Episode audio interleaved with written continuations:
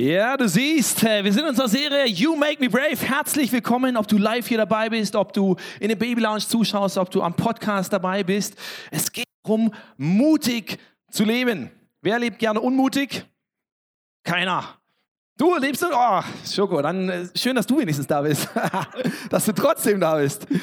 Mega gut. Und wir haben dieses Wochenende etwas gehabt, wo du mega viel Mut brauchst.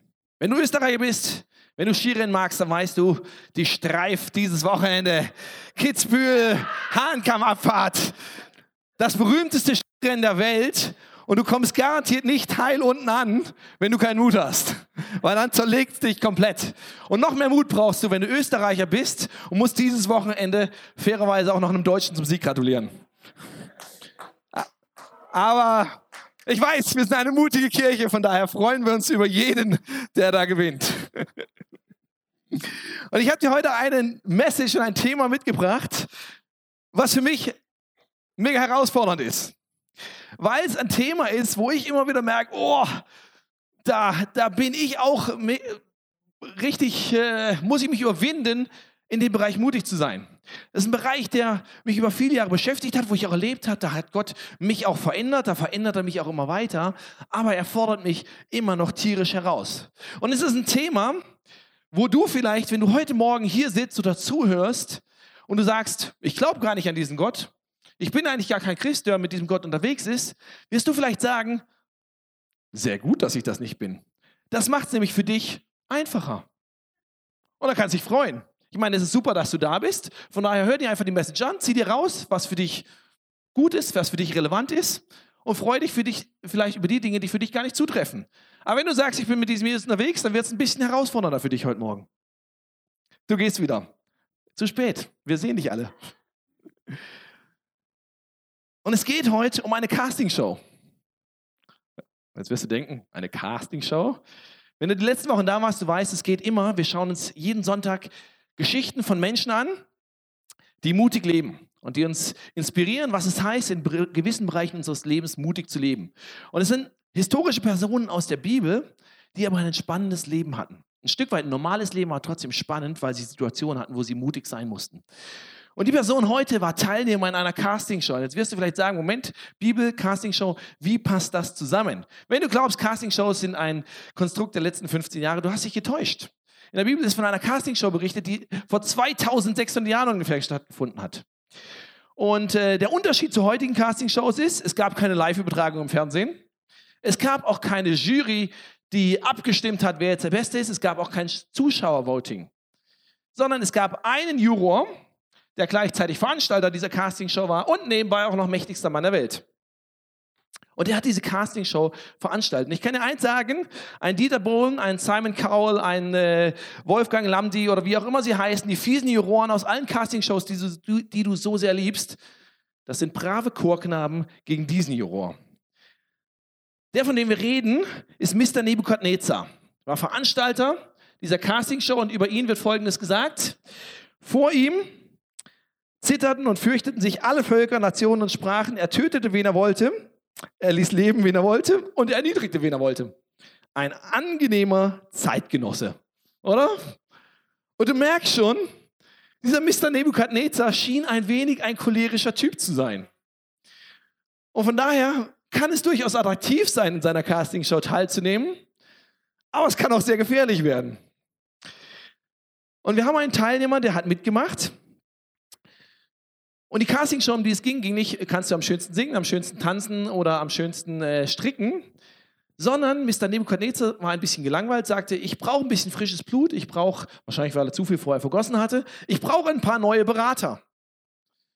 Und da, da passte es ganz gut zusammen. Er hatte gerade ein Land eingenommen, ein Volk besiegt und Gefangene genommen und sagte, ah ja, da sind auch ein paar gut aussehende, nette, intelligente, gebildete junge Männer dabei.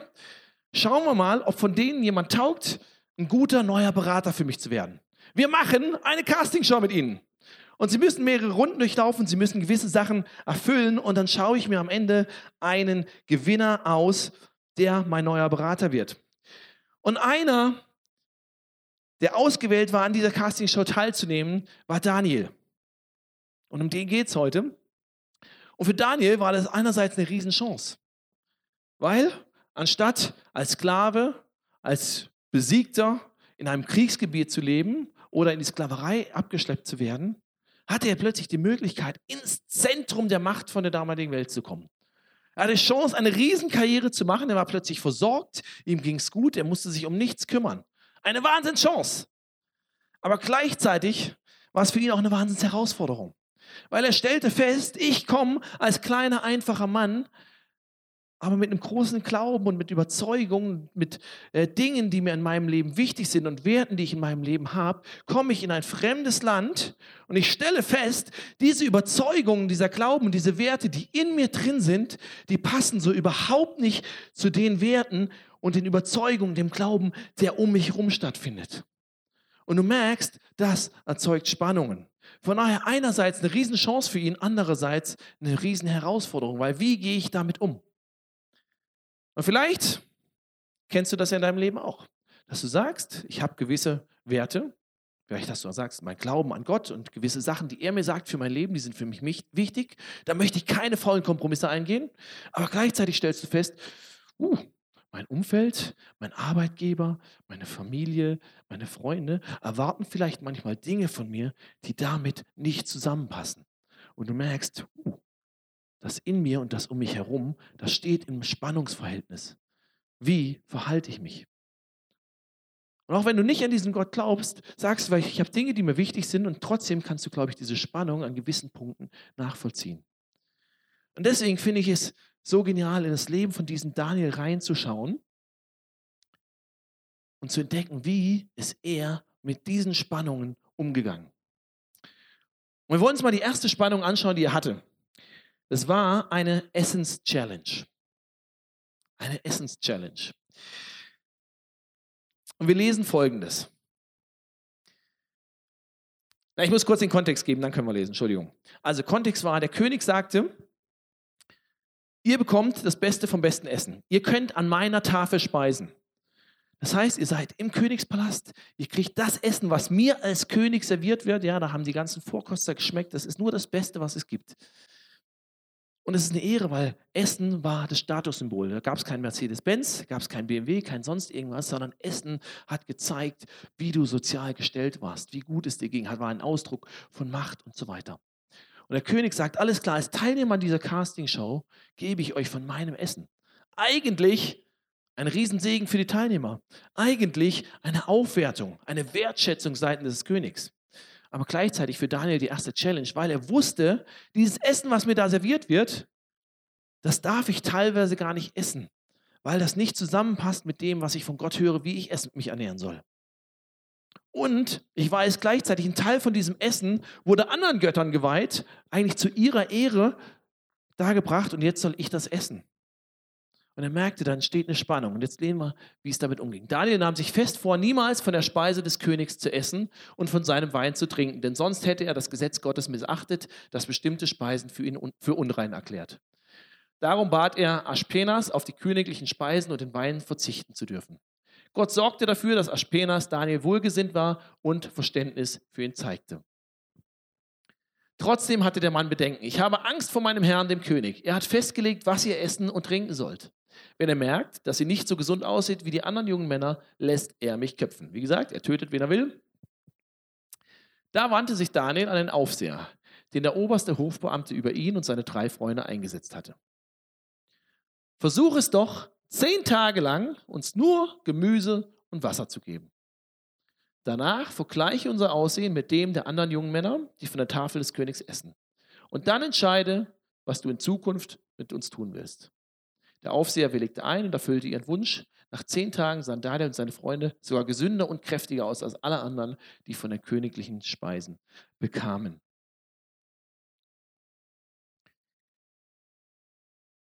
Es geht noch weiter, glaube ich. Genau, darum gab der Aufseher ihnen von nun an immer Gemüse, von der Tafel des Königs brauchten sie nichts mehr zu nehmen.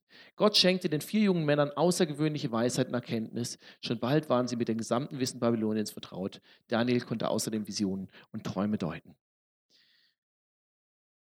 Mein erster Punkt für dich heute Morgen ist, Mut ist, trau dich, Gott zu vertrauen.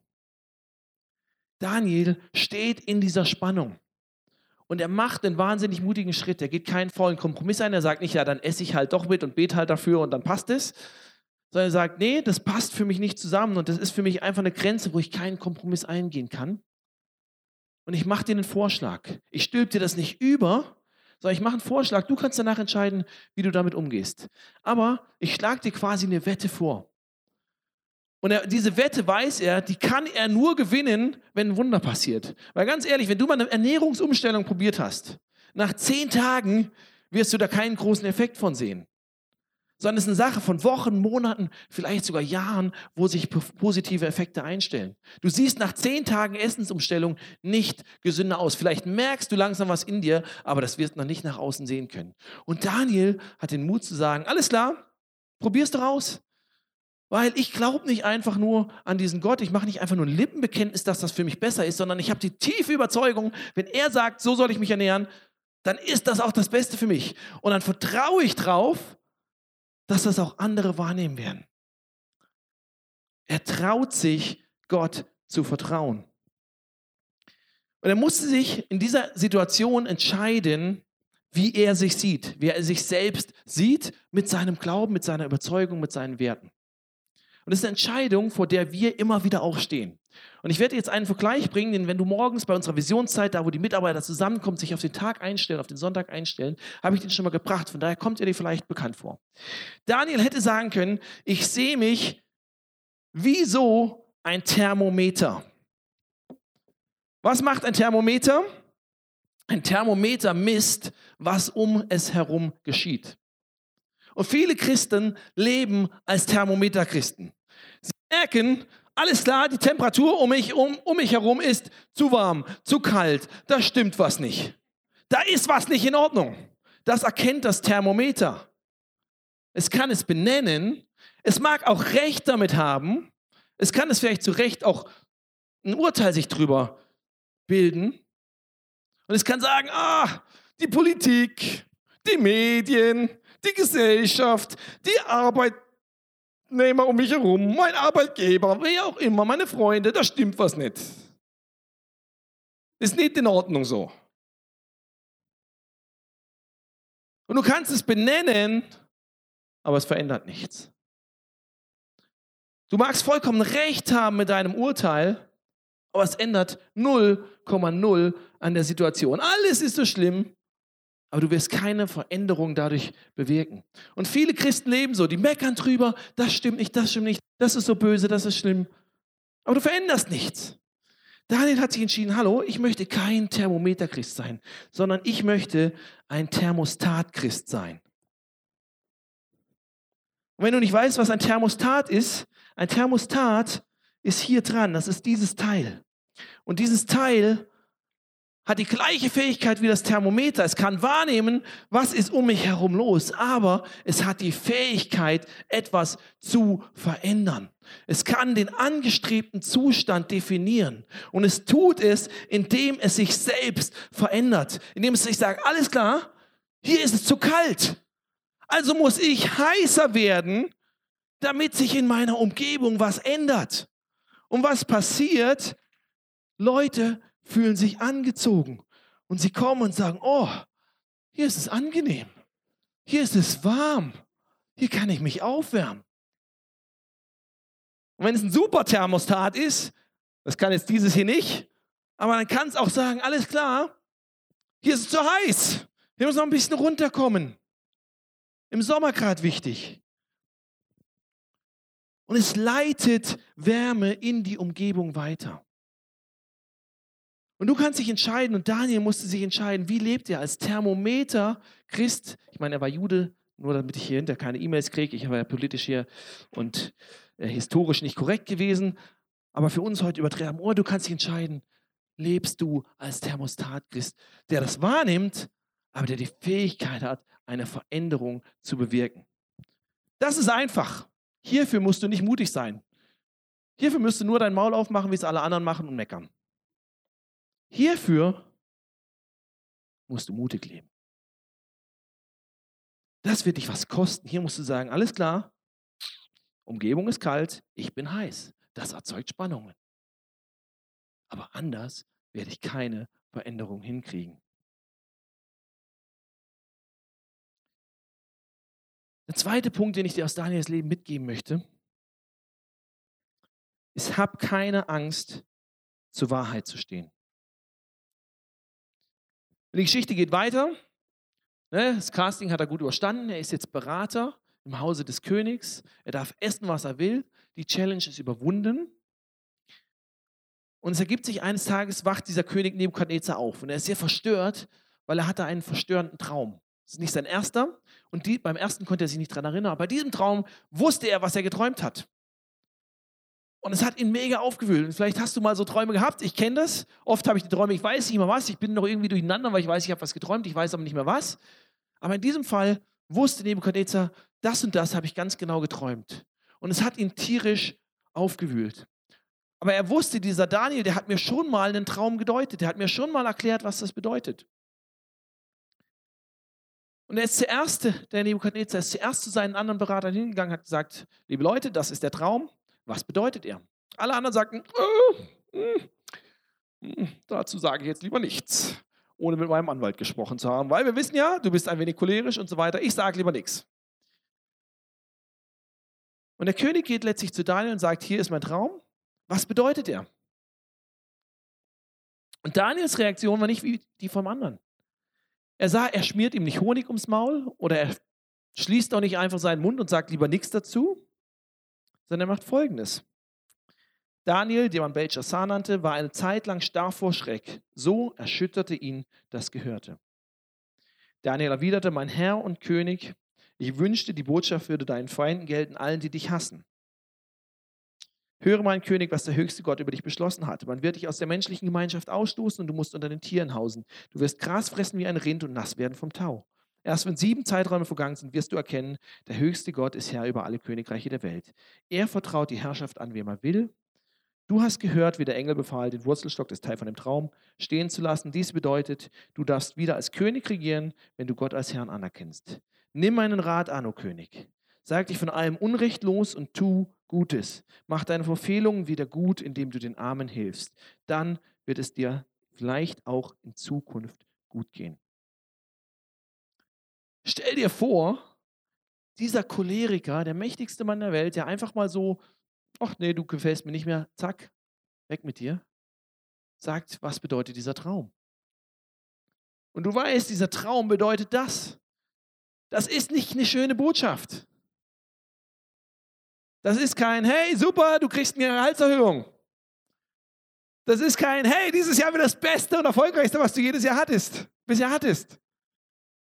Das ist eine Scheißnachricht. Und er hat die Wahl, sage ich die ihm ehrlich, auf die Gefahr, dass ich dann auch drei Köpfe kürzer bin? Oder sage ich nichts wie alle anderen? Oder erzähle ich ihm was ganz anderes, was er gern hören möchte? Wie verhält er sich? Und Daniel macht was Geniales. Er entscheidet sich, ihm ehrlich, aber in Respekt die Wahrheit zu sagen. Die Wahrheit sagen, das tun viele Menschen aus ihrer Sicht. Und gerade wir Christen sind manchmal, rege ich mich über uns am meisten auf. Jesus hat sich, glaube ich, auch über uns manchmal am meisten aufgeregt, weil wir hingehen und wir machen einen Fehler. Wir hauen mit der Wahrheit um uns. So ist es. So sollte es sein. Das ist richtig, das ist falsch und so weiter. Urteilen über viele Sachen, über die wir erstmal gar nicht urteilen sollten. Und selbst wenn du im Recht bist mit deinem Urteil, sagst du einfach nur die Wahrheit. Aber ist dir aufgefallen, was Daniel hier gemacht hat? Er hat nicht gesagt, lieber König, du bist der schlimmste, schrecklichste Mensch auf dieser Welt. Du hast es nicht anders verdient. Das ist die Wahrheit. Brenne in der Hölle. Sondern er sagt, mein Herr und König ich wünschte, das, was ich dir jetzt sagen muss, wäre nicht für dich bestimmt, sondern für deine Feinde. Und er ist erschrocken und erstmal sprachlos. Und ich glaube, er ist nicht erschrocken und sprachlos, weil er Angst hat, ihm die Botschaft zu sagen, sondern ich glaube, er ist erschrocken und sprachlos, weil er weiß, was das für diesen König bedeutet, der so vollkommen anders ist, der so vollkommen andere Überzeugung, der so einen vollkommen anderen Lebensstil hat, aber der ihm trotzdem so wichtig ist, den er trotzdem trotzdem ehrt und liebt und respektiert. Dass er weiß, dieses, das ist eine harte Message, aber da habe ich gar nicht Angst um mich, sondern da tut er mir leid. Und was er macht, ist, er bringt 100% Wahrheit, aber er bringt 100% Liebe. Und beides ist Gott. Du kannst nicht hingehen und nur 100% Wahrheit bringen. Das ist vollkommen daneben. Du kannst nur hingehen und 100% Wahrheit bringen, wenn du auch 100% Liebe bringst. Weil beides ist Gott. Gott ist nicht einfach nur, das ist die Wahrheit, boom, zack. Sondern Gott sagt, und du bist mir trotzdem so unendlich wichtig. Und die Wahrheit ist da, damit du aufblühst. Die Wahrheit ist, damit du zum Leben findest. Die Wahrheit ist, damit es dir gut geht und nicht, um dich fertig zu machen. Und du kannst nicht das eine vom anderen trennen. Von daher, wenn ich dir sage, Mut ist, trau dich, die Wahrheit zu sagen, dann sag die Wahrheit, aber sag sie in Liebe. In Epheser 4 gibt es so einen Vers, der genau das sagt. Lasst uns aber die Wahrheit reden in Liebe und in allem hinwachsen zu, der das Haupt ist, Jesus.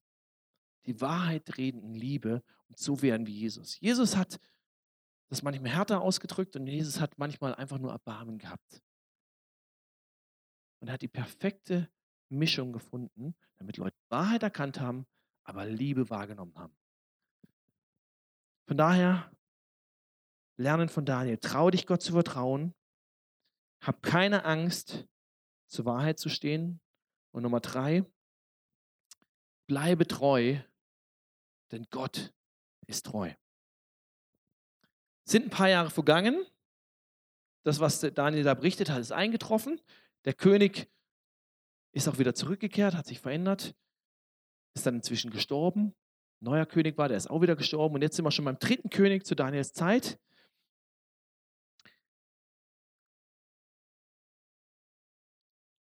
Jetzt habe ich seinen Namen vergessen. Darius, genau. Und Darius war der König zu der Zeit. Und Daniel war inzwischen der Starberater am Hof. Und die anderen Berater um ihn waren ein wenig neidisch, weil sie merkten, hey, der Daniel, der lebt straight.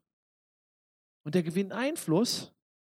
Und der wird nicht Köpfe kürzer gemacht, aber der lässt sich auch nicht verbiegen. Und das erzeugt Neid. Wenn du mutig lebst, wenn du mit Gott unterwegs bist, wenn du straight lebst, aber in Liebe, dann wird das auch Neid erzeugen. Und sie haben versucht, die anderen Berater haben gesagt, wie können wir den Daniel loswerden? Wie können wir ihn zu, Falle, zu Fall bringen? Wie können wir ihm eine Falle stellen? Und sie haben sein Leben angeschaut und haben geschaut, wo sind verborgene Leichen im Keller. Und sie haben nichts gefunden. Nichts. Und sie merken, irgendwie müssen wir ihm noch zurande kommen. Sie haben einen Weg gefunden, dass sie gesagt haben, dieser Darius, ne, wie die meisten Könige, ist so ein bisschen so ein eitler Typ. Lass uns doch mal zum Darius hingehen und ihm sagen, lieber Darius, wir haben da einen Vorschlag. Du bist so schön und so toll und so wunderbar. Lass doch mal für 30 Tage in deinem Land nur erlaubt sein, dass Menschen sich an dich wenden und nicht an irgendwelche anderen Götter und nur zu dir als Gott beten. Und Darius sagte, warum ich da nicht selbst drauf gekommen bin. Ihr seid solche schlauen Berater. Endlich mal ein gescheiter Gesetzesvorschlag. Das machen wir. Und er erkennt zu spät, dass es eigentlich eine Falle war, weil die anderen genau wussten, Daniel wird sich nicht an dieses Gesetz halten können, so wie er bisher gelebt hat. Weil es allem widerspricht, was in ihm an, tiefste Überzeugung ist. Und deswegen haben sie festgesetzt, wenn sich jemand nicht an dieses Gesetz hält, wenn jemand nicht nur zu diesem wunderschönen, tollen Darius betet, dann passiert Folgendes.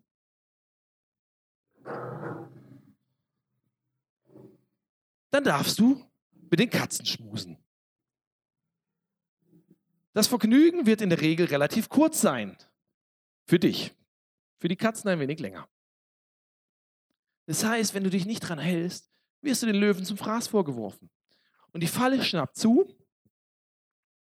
Der König blickt es nicht, er setzt dieses Gesetz in Kraft. Und Daniel ist wieder damit konfrontiert, wie gehe ich mit dieser Spannung um? Was ich in mir glaube, an tiefen Überzeugungen, an meinem Glauben, zu Sachen, zu denen ich stehen soll, aber zu dem, was jetzt an Anforderungen um mich herum gestellt wird.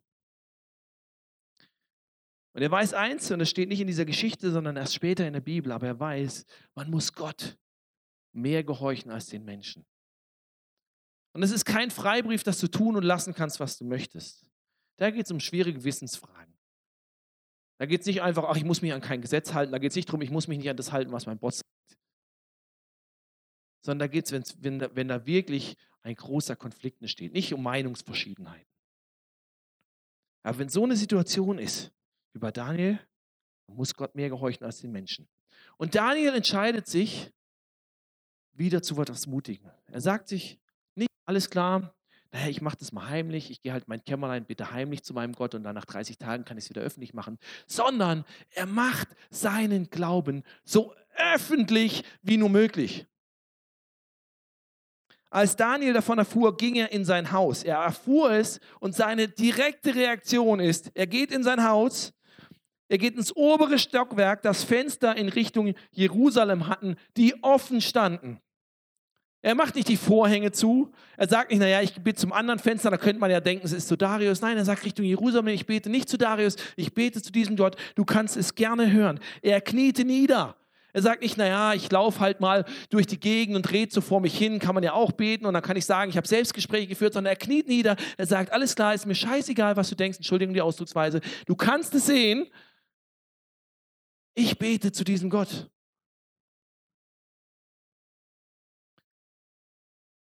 Und es kommt, wie es kommen muss. Es wird Darius berichtet, der merkt natürlich, Mensch, die haben mir eine Falle gestellt, kann aber auch nicht mehr zurück, weil er sein eigenes Gesetz nicht widerrufen kann. Er muss Daniel in diese Löwengrube schmeißen. Daniel landet da drin und kann sich jetzt natürlich sagen, Mensch, super Ergebnis. Ich war Gott treu, jetzt sitze ich hier bei den Miezekatzen. Aber Gott bleibt ihm treu, weil Daniel ihm treu war. Die Löwen fressen ihn nicht, er kann am nächsten Tag wieder raus. Stattdessen landen die anderen Berater drin. Und der König freut sich, weil er wusste, eigentlich schätze ich ja den Daniel. Und ganz ehrlich, wenn ich in Daniels Gelegenheit, äh, Situation gewesen wäre und ich wäre damit konfrontiert gewesen und, äh, oder jemand in meiner Small Group wäre hingekommen, was soll ich damit machen? Ganz ehrlich, ich wäre versucht gewesen zu sagen, naja, dann mach vielleicht mal ein bisschen langsamer. Du musst ja nicht zu diesem Darius beten, aber du musst es ja auch nicht so ganz öffentlich machen. Zieh dich ein bisschen zurück. Ne? Gott hat dich jetzt ja auch in diese Position gebracht. Ne? Da kannst du Einfluss nehmen. Wenn du aufgefressen bist, kannst du nichts mehr bewirken und so weiter. Von daher, mach doch einfach mal 30 Tage ein bisschen langsam. Zieh dich doch mal ein bisschen zurück. Ne? Muss ja jetzt keiner mitkriegen, ist ja sowieso Privatsache. Wäre ich verleitet gewesen zu sagen, und ich glaube, das sind wir immer wieder. Und ich finde es wahnsinnig herausfordernd, wie Daniel hier handelt. Dass er es einfach öffentlich macht und sagt, hey, egal was die Konsequenzen sind, ich stehe dazu. Und für mich war es so eine Lehre. Für Gott hilfreich bleibe ich nicht, indem ich einen faulen Kompromiss eingehe, sondern für Gott hilfreich bleibe ich, indem ich zu ihm stehe und etwas für ihn riskiere. Sieh nochmal. Für Gott hilfreich bleibst du nicht, indem du irgendwo einen faulen Kompromiss machst und dich irgendwie rumschlängelst und versuchst, irgendwie alles unter einen Teller zu kriegen, äh, unter einen Hut zu kriegen. Sondern für Gott hilfreich und gut gebrauchbar bleibst du, wenn du mutig bist und bereit bist, etwas für ihn zu riskieren. Und eine Person, von der ich in der Vorbereitung auf diese Message gelesen habe, die ich finde genau das tut und die mich da inspiriert, ist Jordan Smith. Und damit sind wir wieder bei den Castingshows vom Anfang, bei einer modernen Castingshow. Jordan Smith war vor drei Jahren Teilnehmer bei The Voice, bei der amerikanischen The Voice Folgesendung, weiß nicht, wie man es nennt. Die haben das zweimal im Jahr sogar. Und das ist er bei seiner Blind Audition, Blind Audition, wie er das erste Mal reinkam. Und du siehst schon, Jordan Smith sieht nicht aus wie das coolste Kind in der Schule. Und das hat er auch selbst gesagt, deswegen kann ich das auch so sagen. Ich stimme ihm zu. Er sagt, well, I've never always been the coolest kid. Aber er geht hin, wie er ist. Und er singt in drei von diesen ganzen Live-Shows Kirchenlieder. Ich meine, das muss ich erstmal trauen. Aussehen wie einer, über den sich andere mal lustig machen. hinkommen und nicht, die, nicht nur Chart-Hits bringen, sondern Kirchenlieder bringen, sogar eine Hymne. Great is thy faithfulness. Das ist ein alter Schinken. Und er bringt diesen Song. Und es passiert was Spannendes. Weil er wird nicht ausgelacht, sondern die Leute fangen an, ihn zu lieben. Und ich sage nicht, dass das immer, immer das, was passieren wird. Verstehe mich nicht falsch. Aber in diesem Fall wird sein Mut belohnt. Er schreibt auf seinem, auf seinem Twitter-Account, schreibt er, siehst hier unten, Follower of Christ. Hätte er da nicht hinschreiben müssen, aber er schreibt ganz klar, hey, ich bin ein Nachfolger von diesem Jesus und ich stehe dazu und ich singe meine Kirchenlieder und ich bin vielleicht ein bisschen uncooler Typ, aber das bin ich. Und du siehst schon auf dem Twitter, er sieht inzwischen, ne, optisch hat er sich weiterentwickelt. Und das Spannende ist, das Spannende ist, er gewinnt nicht nur diese ganze Show, hat nebenbei den besten Queen-Auftritt. Ich habe noch nie von Queen so einen guten Auftritt von diesem Song gesehen. Muss man, muss mal auf YouTube anschauen. Wahnsinn. Der Typ hat eine Stimme, das ist gigantisch. Sein Greatest Thy Faithfulness verdrängt Adele von Nummer 1 in den iTunes-Charts. Aber er hat Mut, zu dem zu stehen, wo er weiß, das ist meine Überzeugung. Das mache ich. Daran glaube ich. Und das kannst du cool finden und das kannst du nicht cool finden. Aber das wird nicht unbedingt bestimmen, wie ich mich verhalte. Und wenn du mich rausschmeißt, dann schmeißt du mich raus aus dieser Show. Aber Gott lässt seinen Einfluss wachsen, weil er zu ihm steht, so wie er es bei Daniel gemacht hat. Die Jury sagt in einer Folge, sagt, und die Jury, das sind keine Christen, das sind Rockstars, das ist Adam Levine, das sind, äh, weiß gar nicht, wie die andere heißt. Einer sagt, deine Stimme trägt die Signatur Gottes. Sagt einer aus der Jury in The Voice. Ein anderer, ein anderer sagt, wenn du singst, kann ich nur an Gott denken. Direkt nachdem er die Show gewonnen hat. Ich meine, da gibt es äh, rechtliche Einschränkungen. Du darfst nur dort und dort auftreten, nur im, im Zusammenhang mit der Show und allem Pipapo. Was macht er? Ein paar Tage später geht er in einer der größten und mit der größten Öffentlichkeitswirkung versehenen Kirchen in Amerika, die Saddleback Church, macht an Weihnachten ein Interview über seinen Glauben. Weil er sagt, hey, klar, ich kann The Voice gewinnen, aber viel wichtiger ist mir eigentlich was anderes in meinem Leben. Und er versteckt sich damit nicht. Und das inspiriert mich genauso, wie mich Daniel inspiriert. Weil ich weiß, da brauche diesen Mut, den brauche ich und den brauchen wir, wenn wir sagen wollen, wir wollen als Thermostat Menschen leben. Als Menschen, die einen Unterschied machen und nicht nur wahrnehmen, irgendwas passt hier nicht. Und ich habe mich viel zu oft versteckt in meinem Leben. Und mache ich es immer noch. Und da bin ich immer wieder herausgefordert. Aber ich will dir Mut machen heute, dass du sagst, alles klar. Ich habe, ich traue mich, Gott zu vertrauen. Ich habe keine Angst, zur Wahrheit zu stehen, auch wenn es unbequem ist auch wenn es vielleicht negative Folgen für mich hat. Und ich bleibe Gott treu, weil er mir treu ist. Und ganz ehrlich, was haben wir denn hier zu riskieren?